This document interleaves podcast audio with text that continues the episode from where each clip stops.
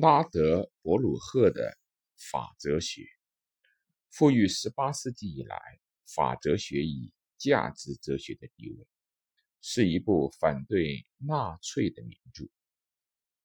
他采取新康德主义的立场，将法价值论系统化。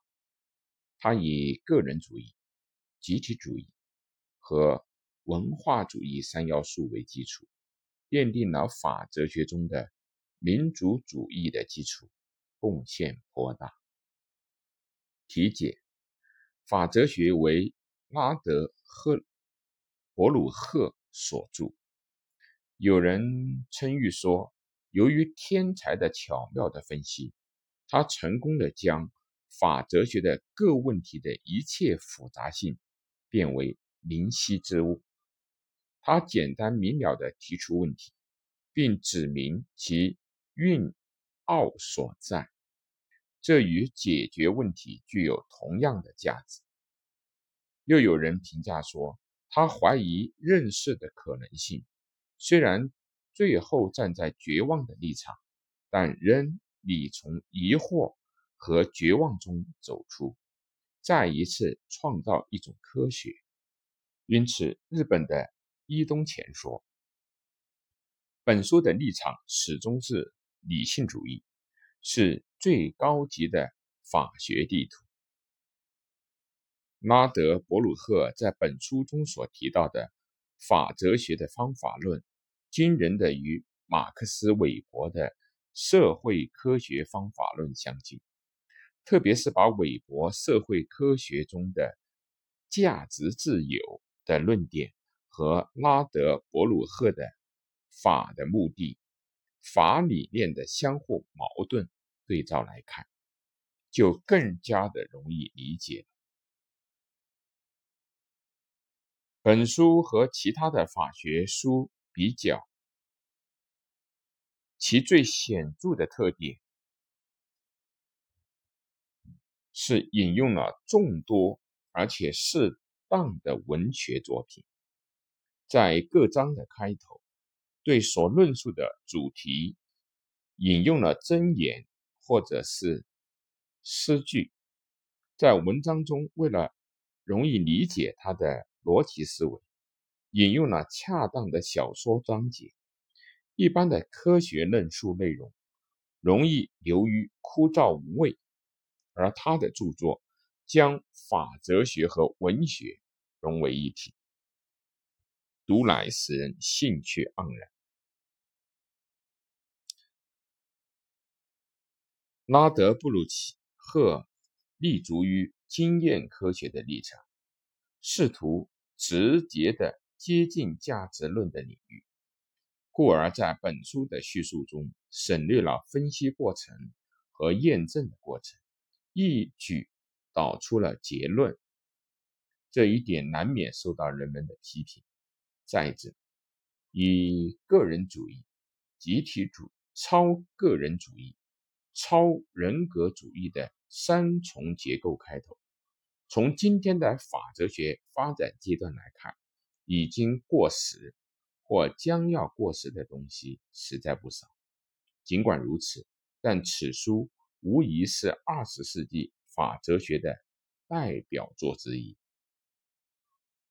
拉德伯鲁赫一八七八年生于北德意志的吕贝克，先后在莱比锡、慕尼黑。柏林大学学习，一九零二年以相当因果关系论获得学位，一年就任海德堡大学民间讲师。在这个时期，与乔治·耶利内克、马克思·韦伯和拉斯库等交往甚笃，并奠定了自己的哲学基础。第一次世界大战时从军。复员后，作为社会民主党党员，出任国会议员。一九二一年到一九二三年，两度担任司法部长。一九二六年，任海德堡大学的正式教授。纳粹一上台，就成了被解职清洗的头号人物。第二次世界大战后复职，对战后大学行政工作做出了成绩。他由于曾经受到了纳粹的迫害，战后对自己的思想进行了修正。一九四九年因肺炎而病逝。他的刑法理论和法哲学理论对日本学者影响极大，一直延续至今。概要：本书集上世纪末兴起的新康德学派哲学诸学成的学者的方法之大成，将之用于法哲学领域，是一部自由主义和民主主义的哲学基础，相对主义的著作。博得世人的好评。其出版时正是纳粹得势、夺取政权的前一年。此书也可以说是魏玛民主的真正结晶。一诞生就肩负着反抗纳粹的重任。人们对世界所采取的态态度大抵有四种：第一，回答自然科学的发问：“那是什么的？”价值盲目态度。第二，以回答社会科学的发问为任务的价值关系态度，也就是那是为了什么。第三，是以回答价值哲学的发问为核心的评价态度，也就是那应该是什么。第四，全面肯定所。给予的条件是宗教成为可能的价值超越态度。法是文化现象，及与价值关联在一起的实际，所以法学属于价值关系的表现。法理念服务于法现实的结构原理和价值基准。因而，以研究法理念为课题的法哲学属于评价表现。据此，拉德伯鲁赫将法哲学确定为价值哲学，形成他的理论特色。他的法哲学另一个特色是方法上的二元论。他的二元论以康德的二元论为基础，因为。认为从存在不能推导出义务，所以对从存在的事物推论出应发生的事物的实证主义，从存在曾经存在的事物推论出应发生的事物的历史主义，从正在发生的事物推论出应当发生的事物的。进化论等观点，自然持否定态度。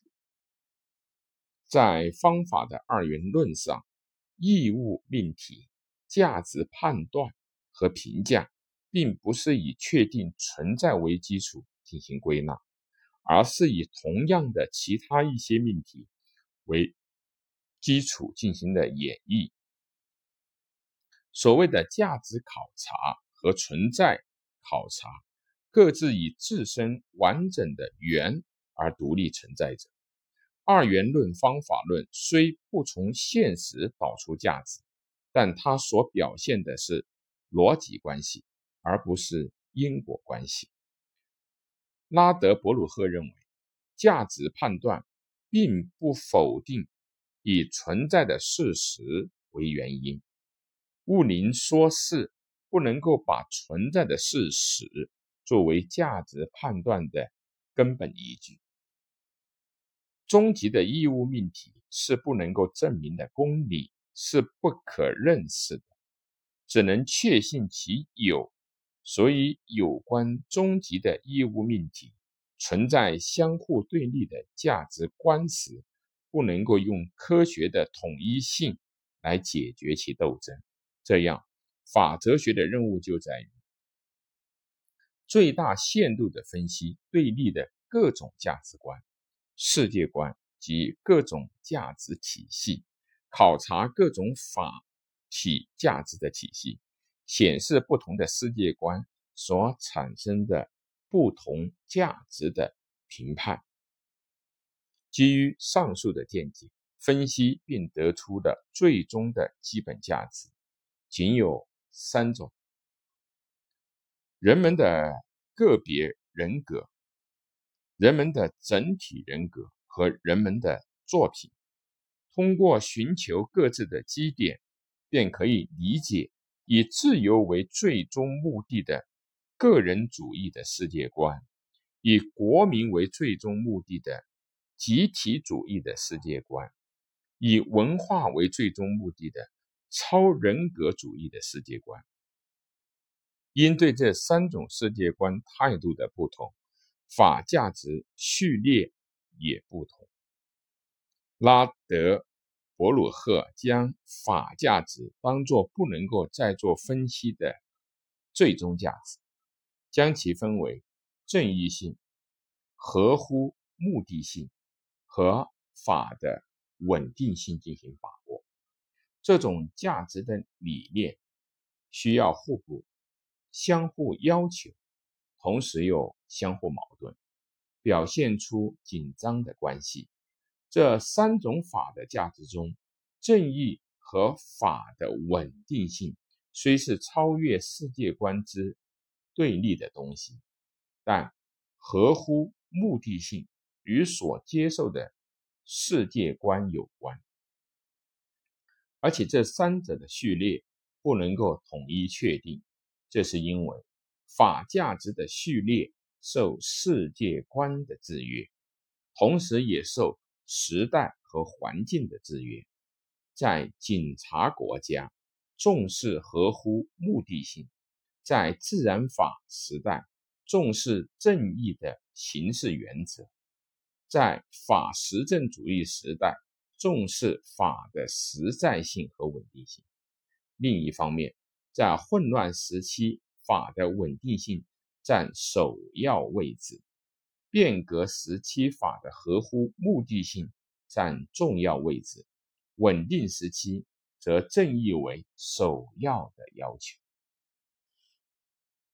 拉德伯鲁赫仅仅摆出法价之间的矛盾关系，并没有提出解决的办法。他不认为这是他自己哲学体系的欠缺。他认为哲学。不应该进行决断，而应该在决断前止步。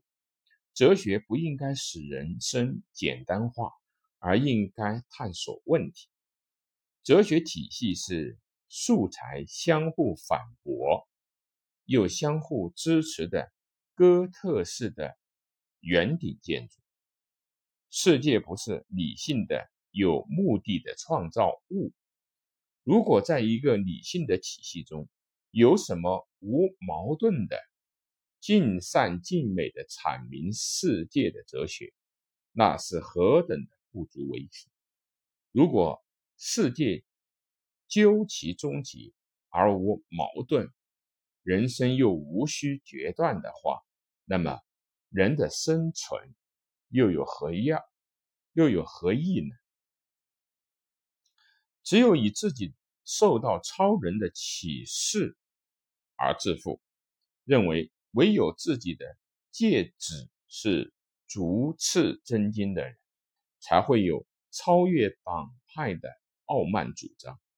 每个人价值判断的正确与否，只有与一定的最高价值判断而相联系，即只有在一定的价值观。和世界观范围内才能够确定有关价值判断的问题，应该承认有合理认识的限度。拉德伯鲁赫认为，不要追求最终立场的科学基础，自己的任务只是向每个人充分的显示选择立场的各种可能性。每个人选择什么立场，委之于其人格深处。所产生的良知，这种方法就是所谓的相对主义。相对主义认为，各种价值判断的总体以及每一部分对其倡导者来说具有排他的义务性特点，但又有同等的权利。因此，相对主义采取普遍宽容的态度，把承认各种政治主张可自由表现的民族主义视为与自己一致。从这个意义上来说，相对主义即民族主义，不仅是一种世界观，而且还是对社会上的世界观对立起协调作用的一种手段。以上概述了拉德伯鲁赫的法哲学的方法论。作为展开其方法论的前提，他还撰写了简要考察各种法哲学可能性的各种法哲学倾向一章，其中正确的把握和说明各种法学理论的特性。他本人对任何一种法学理论既不偏袒，也不避讳，继续以上。概括性的叙述，接着由十四章组成了分论。各分论都指出法目的论中世界观的多样性，阐明与世界观对应的各种法律制度的意义，并进一步指出因而确定的不同的法学原则和法理论。